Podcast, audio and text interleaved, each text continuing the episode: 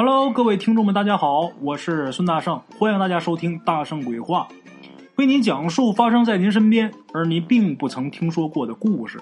每天晚上，《大圣鬼话》与您不见不散。大家好，我是孙大圣，咱们今天呢接着说短片啊，给大伙儿说两个短片。咱们今天要说的这第一个故事啊，是咱们鬼友邻居年轻的时候经历过的一件事。咱们鬼友这邻居啊，姓什么呢？姓李，老李。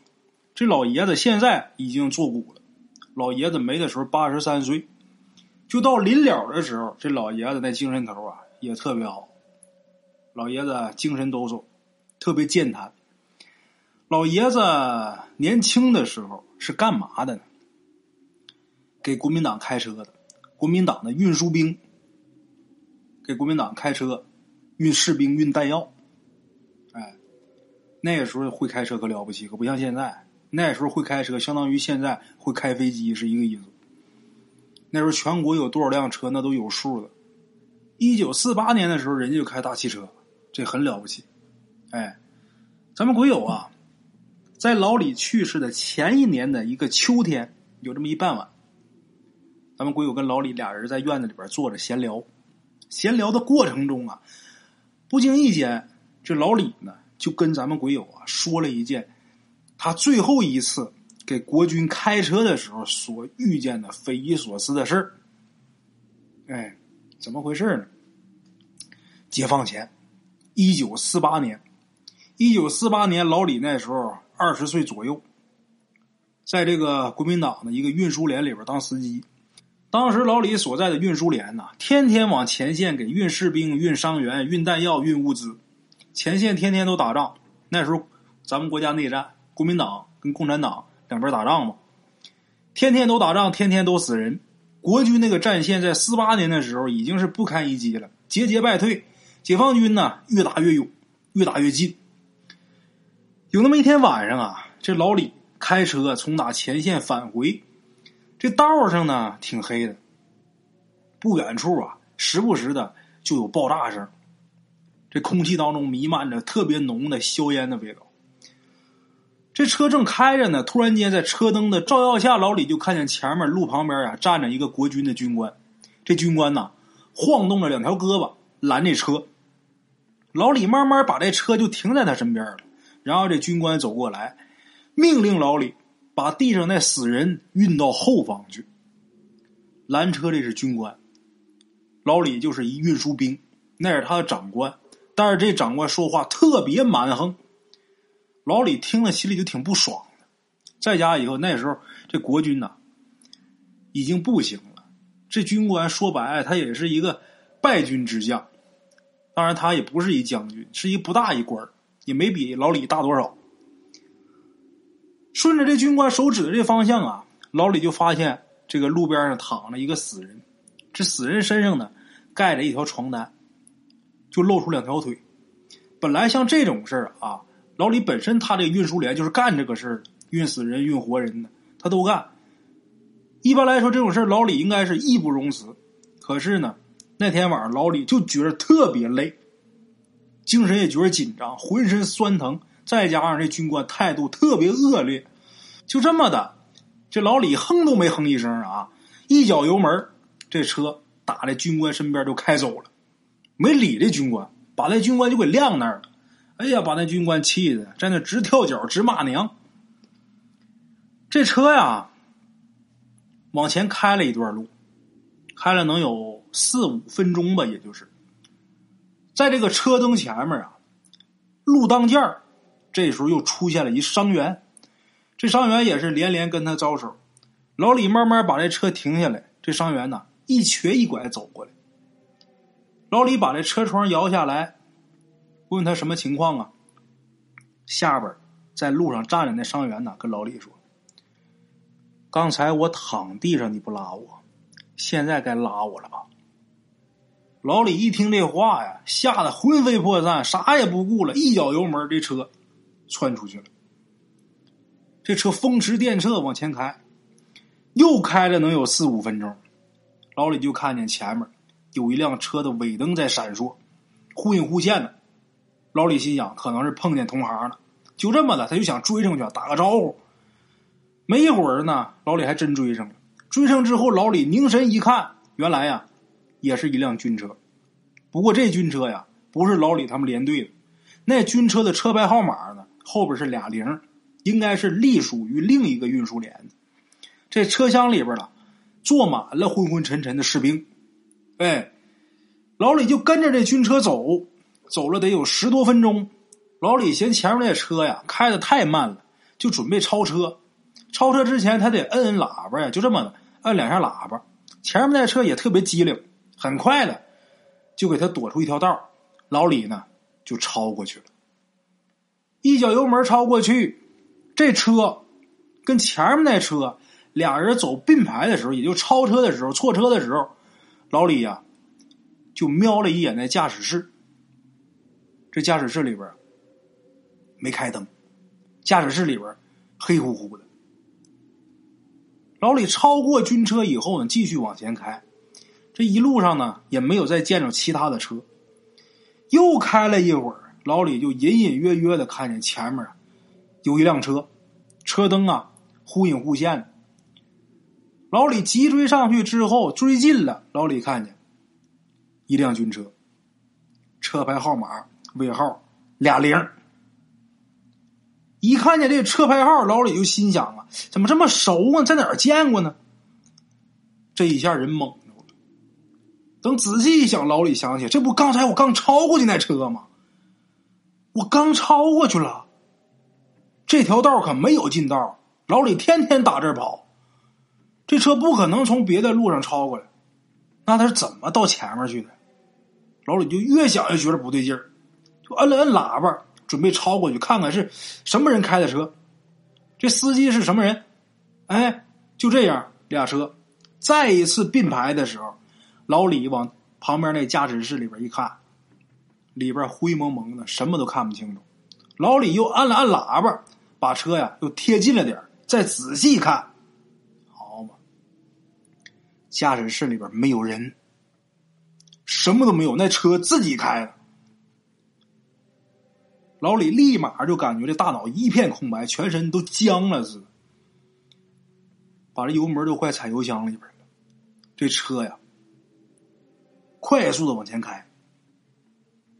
等把这个身后那车甩的都看不见的时候，老李才算是松口气儿。这事儿太诡异了。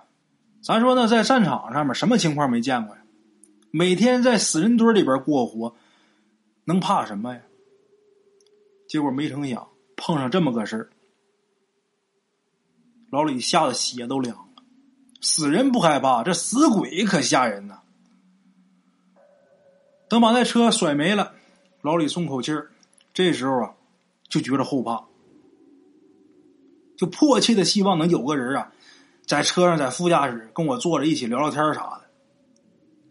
你看一个人，这个孤独，再加上黑暗，再加上恐惧。这些东西、这些元素凝聚到一起，那人就快受不了了。这时候，如果旁边有一个活人，那就差太多了。咱也慢说是活人，就是有一狗喘气儿了，那心情都不一样。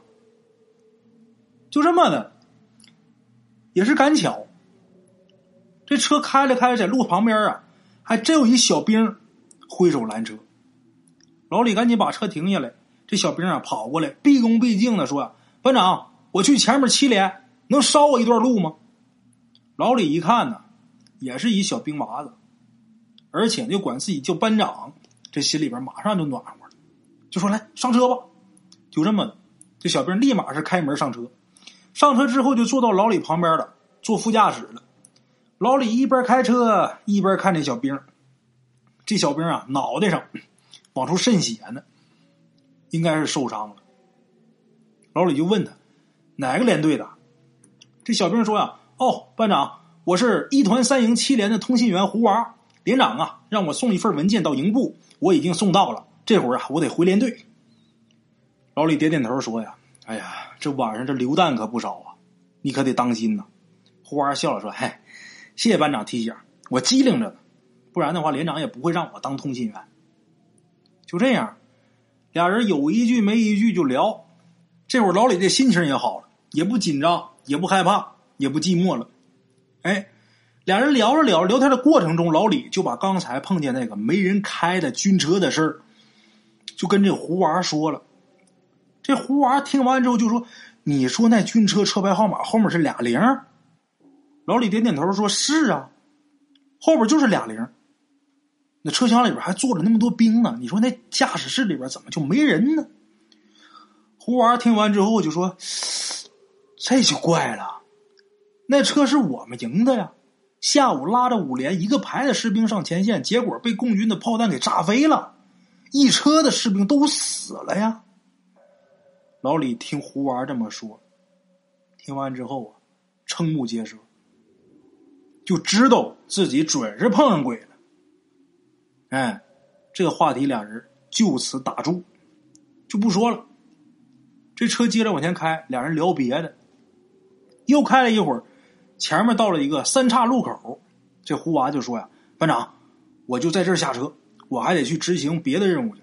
等会儿啊。”班长，你开车经过我们七连驻地的时候，麻烦你给我带个话，跟我们连长说一声，我已经顺利的完成任务了。老李这时候还是懵着的呢，还在刚才那个事儿里边，还没出来呢。点点头，把车停下来。停下车，这胡娃打开车门啊，跳下车，说一声“班长再见”，然后人啊就跑了。哎，老李呀，继续开着车往前走。没一会儿呢，前面就出现一兵营。里边是沸沸扬扬的，好像刚从前线撤下来似的。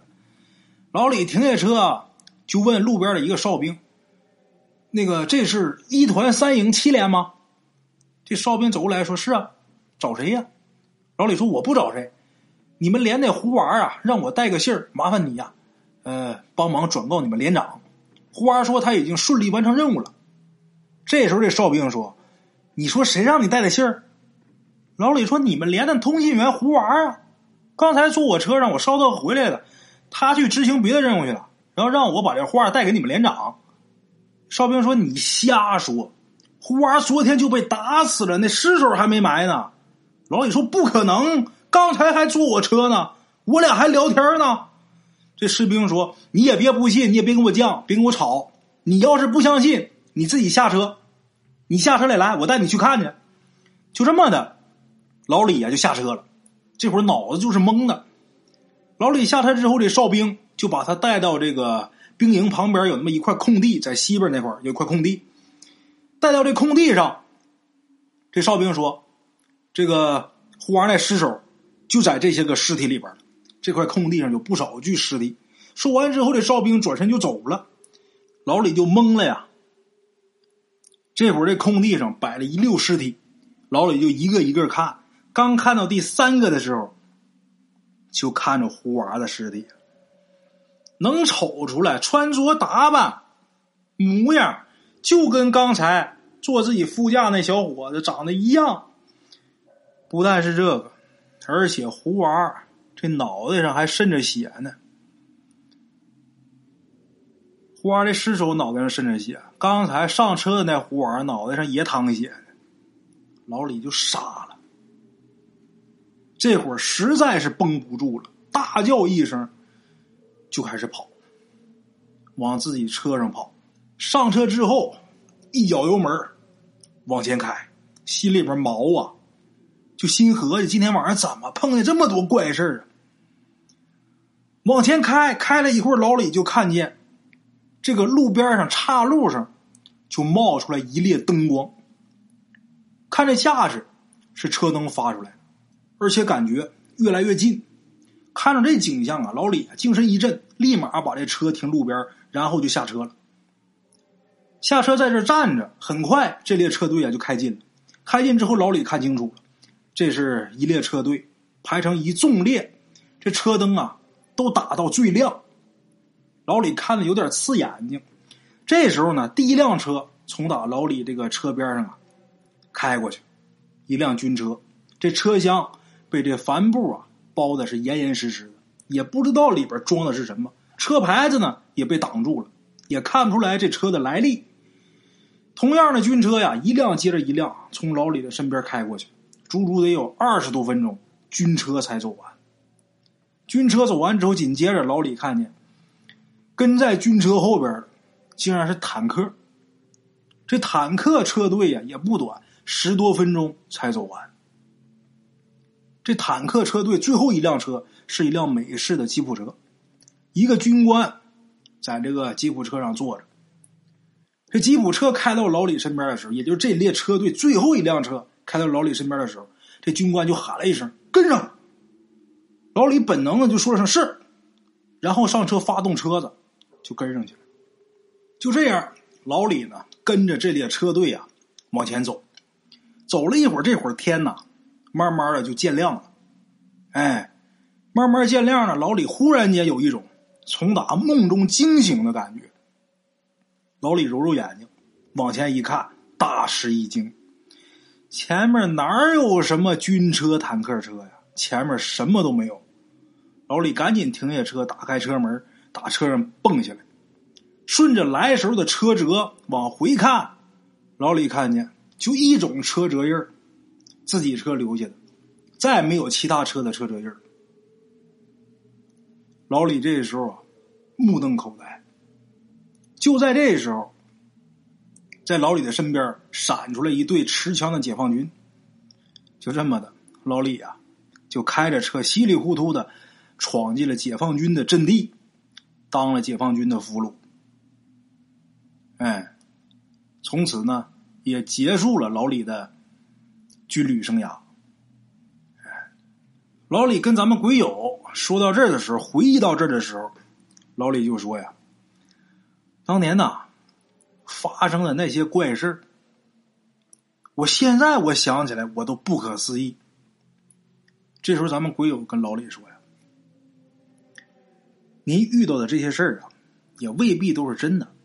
当时是战争时期，天天打仗，天天死人，活着的人呐，精神都极其疲惫不堪，尤其是司机，精神更加紧张，而且精神很脆弱。”很容易陷入那种恍惚状态，这时候最容易产生幻觉。老李说：“幻觉，哼，不可能。你说这个呀，我也想过。你如果说他是幻觉，我看见的那辆没有人驾驶的军车，那是幻觉，可以。你说我看见的车队，哎，军车车队、坦克车车队。”那是幻觉，可以，但是唯独这个胡娃，我想不明白。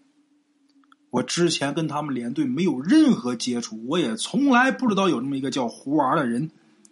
如果我真的是产生幻觉，怎么就那么巧啊？而且我幻觉出来的幻象还跟真实存在的这个人一模一样，名字一模一样，连队都是一个连队我说服不了自己。那不是幻觉。说到这的时候，咱们鬼友啊也没话了。直到现在，咱们鬼友也想不明白这件事到底是怎么回事。哎，好了啊，这就是大圣给大伙带来的这个故事。这一个不够听，大圣再给大伙说一个，咱再聊一个。这第二个故事啊，是关于打猎的一故事。话说，在咱们鬼友他们家那条街上啊，有一户人家，这户人家姓马，户主呢老马，咱们鬼友呢跟这个老马俩人挺熟。咱们鬼友跟这老马是怎么认识的呢？俩人在船上认识的。咱们鬼友他们家那边靠着一条大河，俗话说，靠山吃山，靠水吃水。靠这么条大河，就有在河里边打鱼的，有划船渡人的，有开船渡货的，就有吃这条河的。咱们鬼友就在一条大船上给搬货，老马呢也在这条船上搬货。咱们鬼友刚认识这老马的时候啊，老马那时候五十岁左右，这头发呀有点花白。由于以前这老马经常喝酒的原因，所以这脸色不怎么好看。酱紫色的，这鼻子呢，酒糟鼻，胡子邋遢的，穿衣服啊也不利索，不整齐，哎，就这么一人。我大概一描述，大伙就能想象到这个形象。在一起工作的时候呢，大伙都管他叫老马。老马刚到船上来干活的时候，那时候咱们鬼友已经在了，咱们鬼友比老马来的早。老马刚来的时候，其中有一个同事啊，就认出他了。他那同事啊，就告诉咱们鬼友，就说这老马呀，以前呢在家逮狐狸，也不知道为什么就上船了。狐狸皮那多值钱呢，他怎么不逮狐狸上船来了呢？大伙一开始都不知道这其中的缘由，直到有一年夏天，他们才知道原因。那天呢，船靠码头了，天也特别闷热，船上也没什么事儿，就这么的，这些同事们呢，吃完饭基本上就都上街了。年轻人去网吧、去浴室，岁数大的呢就洗脚按摩，反正就跟那出了笼子的鸟似的，各找各的爱好。他们分开的时候说好了。说晚上啊，在街上一起吃饭，就这么的，各玩各的。等到了晚上七点多钟的时候，基本上天要黑了，同事们呢又都聚到一起了，找了一饭店，点了点菜，开始喝酒。这一张桌上啊，坐了能有十来个人，有那么三四个喝白酒的，剩下都喝啤酒。哎，酒桌上那点事大伙都明白，无非就是聊天喝酒，中间呢。再加一点低级的荤段子，个把个小时以后啊，也算是酒过三巡，菜过五味了。这酒喝到一定程度，这话可就开始多了。有那么一句话叫“可谓人生百态，尽在酒桌”，真是。在这个期间呢，咱们鬼友也忘了是哪一位，就问了一句：“老马，你以前在家逮狐狸，那挣的不比这多呀？怎么不干了，跑这儿来了？”这时候老马呀也已经喝了不少白酒了，开着空调还满脸是汗。老马听了这人问完之后啊，端起这酒杯，又整了一口，然后把这酒杯放下，站起来了。站起来之后，把他这右腿呀放在凳子上，把这裤腿啊给拉起来了。这同事们这时候就都看见这老马这个迎面骨外边啊。这皮肤有一块是漆黑的。老马把这裤腿子拎起来之后，问大伙：“看见了吗？”大伙都点点头。然后把这裤腿放下，老马又坐好，才跟大伙说：“为什么自己不逮狐狸了？”老马这个人年轻的时候啊，也是在外地打工。三十多岁的时候呢，手里边就有不少积蓄，就这么的拿着钱回家呀，就开始做点小生意。刚开始呢，在街上卖衣裳，卖衣裳不赚钱。后来呢，又开一小饭店，开饭店还是没盈利，折腾了三四年也没弄出个头绪，手里边这积蓄啊也赔个差不多了。后来老马呀也忘了是打哪听说的，逮狐狸挣钱，就这么的，老马就准备买狐狸夹子逮狐狸。刚开始的时候，他父母还有他媳妇都不同意，就说狐狸那玩意儿啊。有灵性，逮那玩意儿以后怕对家里边不好。但是老马当时根本就不信，这人财迷了，就已经钻钱眼里边，根本就听不进去这些话，不信。啥灵不灵性的？最后坚持逮狐狸。就这样，老马以后每天晚上晚饭过后都出去下狐狸夹子，专门夹狐狸的夹子，在这夹子上放上诱饵，然后啊。下到一些比较僻静的地方，一般都放哪儿呢？树林子、墙根底下、老房子旁边、柴火垛旁边，基本上就这些个地方。刚开始的时候啊，老马家里人还挺担心的。可是时间长了呢，家里也没发生什么事再一个就是逮狐狸确实挣不少钱，慢慢的家人也放心了。也不那么担心了，就这么的，一晃就过了五年。有这么一天晚上啊，老马喝好酒，开着三轮车去下夹子，把这夹子下好以后，也就是九十点钟，老马开车回家，在快到家下坡的时候，这车呀就干旁边那沟里去了。这三轮车一翻，把自己腿砸折一条。老马是强把火打在车底下爬出来，拼命喊村头的邻居。后来呀，有几个邻居听见了，人来了，把老马给送医院去。那腿现在里边还有钢板。哎，之后呢，老马就在家养伤，在家养伤，老马就心想呢，也不能去逮狐狸了，正好这些年逮狐狸啊，挣不少钱，手里边有不少积蓄，把房子重新翻盖了，就这样，重新翻盖房子，也不是说什么特别好的房，三间瓦房，一个多月功夫就盖好了，三间大瓦房盖好了，院子里边呢还盖了一厨房。什么都弄差不多了，老马一看这厨房没灶台呀，就这么的就找自己外甥啊给帮忙起个灶台，把自己外甥叫来。第一天，他的外甥把这个灶台给支好了，晚上吃好饭就在老马家就睡了。第二天呢，早早起起来干嘛呀？你灶台支好的还得垒烟囱呢。第二天早早起来垒烟囱，垒烟囱干活干到下午三四点钟的时候，这烟囱啊。也垒的差不多了，但是就这时候，他外甥干活的时候，脚底下踩那脚手架，居然就莫名其妙就倒了，他外甥就摔下来了，也真是他妈赶寸了，这腿就插脚手架里边了，人随着脚手架一起往下倒，这右腿在这个脚手架里边别着，就这么这一下就把这右腿愣给别折了。老马媳妇儿还有左邻右舍这些邻居啊。赶紧急忙的把老马他外甥给送医院去，送医院，当地医院一看这伤势比较严重，就没接收，就直接就给转到市医院去了。他外甥摔的比老马摔的可严重的多，这一下花了好几万块钱，这钱得老马出啊，求人家来给办事儿嘛，得自己掏，花好几万。等回家之后啊，老马这一家人。就都说老马，就说呀，这两回的事儿，绝对不是偶然，肯定跟你逮狐狸有关。都劝老马以后别干这个了，别逮狐狸了。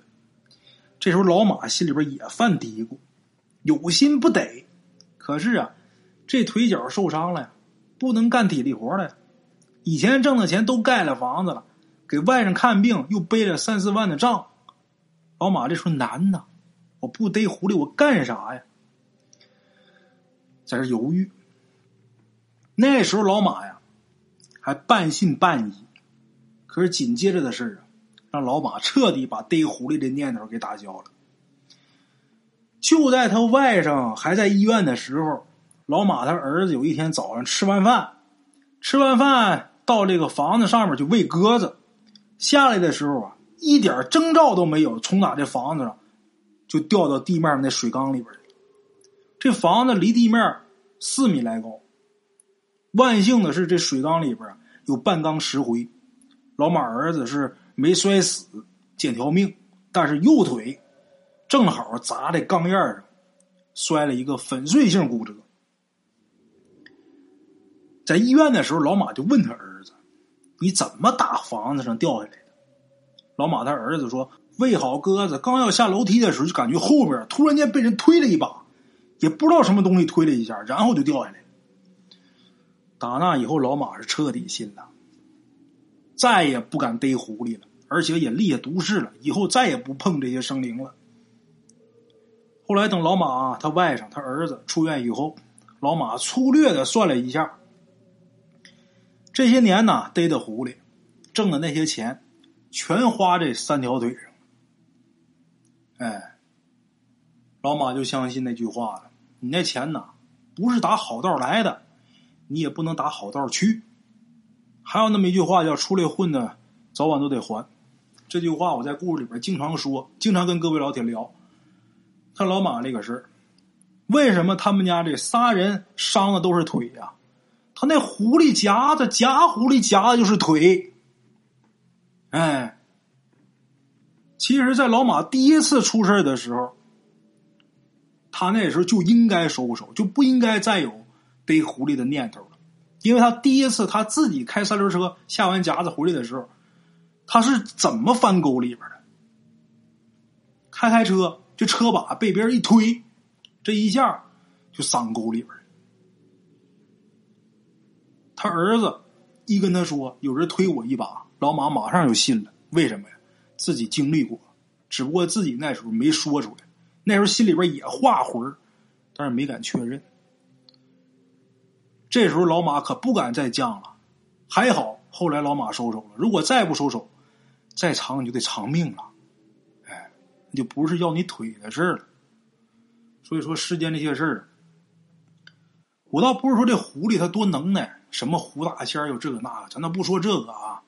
咱说你一狐狸，你再有灵性，你再聪明，你聪明不过人；你再有灵性，你灵不过人。咱们都说这人呐是世间万物之灵，这个是毋庸置疑。所以说有的时候啊，有些人呢就总听一些大仙儿的话，这么着那么着。我其实吧，我挺看不上这种事儿。我就总觉着，你说他们都修多少辈修多少千年，是为了成为我们。你说我们直接就已经是人了，为什么还要听一个动物的话？我也挺不喜欢这事儿的。但是呢，咱不能说比咱低级的生灵。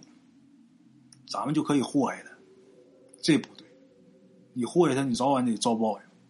这里边具体是什么机制啊？咱们现在搞不清楚。但是杀人偿命，欠债还钱，一命抵一命，一铺抵一盖，这叫天经地义。